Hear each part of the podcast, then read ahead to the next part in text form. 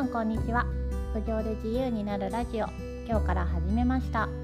会社員をしながら副業をして5年目のヒロと申します。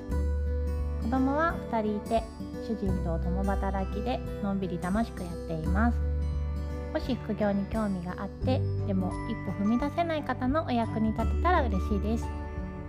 私の副業収入はだいたい月10万円くらいなのでガンガン稼ぐというよりは楽しくのんびりやりたい方に聞いてほしいかなと思います。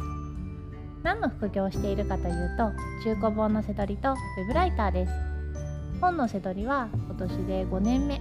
ウェブライターは最近再開しました。副業に関するブログもやっています。初回の今日は副業をやってよかったことを2つお話しします。副業をやってよかったこと1つ目はズバリお金の心配がなくなったことです。いやいやそうは言ってもたった月10万円でしょ？ウェブライターとせどりって労働なんでしょ？という声が聞こえてきそうです。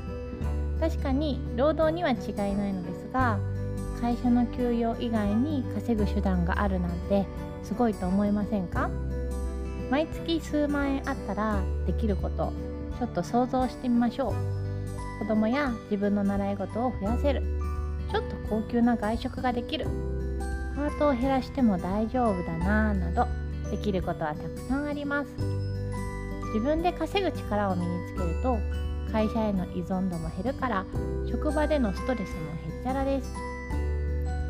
私はあまりストレスを感じる方ではないのでこの点は説得力がないかもしれませんがこの会社で出世しなきゃとかあの人の方が先に管理職になったから数万円給与が違うとか時短勤務で給与が少ないから残業も引き受けなきゃなんてどうでもよくなりますよ。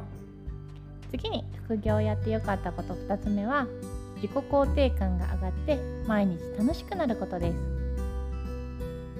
副業は経済的なメリットももちろんありますが自分で稼げるということで自己肯定感が上がるんですよね。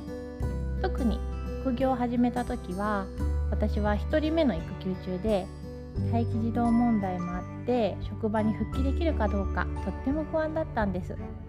そんな時に本セドリを始めて自分で稼げるようになったのでとっても嬉しかったです。初めは1万円もいかないぐらい稼いでも仕入れで消えていくぐらいでしたが金額じゃないんですよね。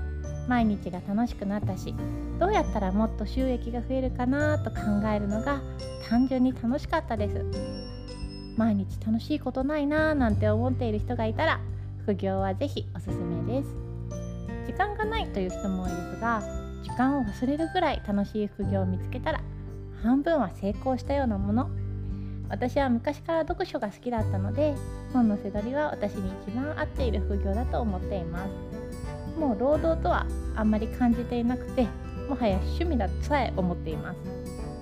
私は背取りをしているので背取りの話が多くなってしまうかもしれませんがウェブライターでもハンドメイド販売でも副業は本当にたくさんあります。自分で稼ぐ力を身につけると精神的に楽になるということを皆さんに知ってほしい。そんな気持ちで音声配信を始めてみました。ブログもやっているのでよかったら参考にしてくださいね。それでは次回の配信でまたお会いしましょう。ひろでした。さようなら。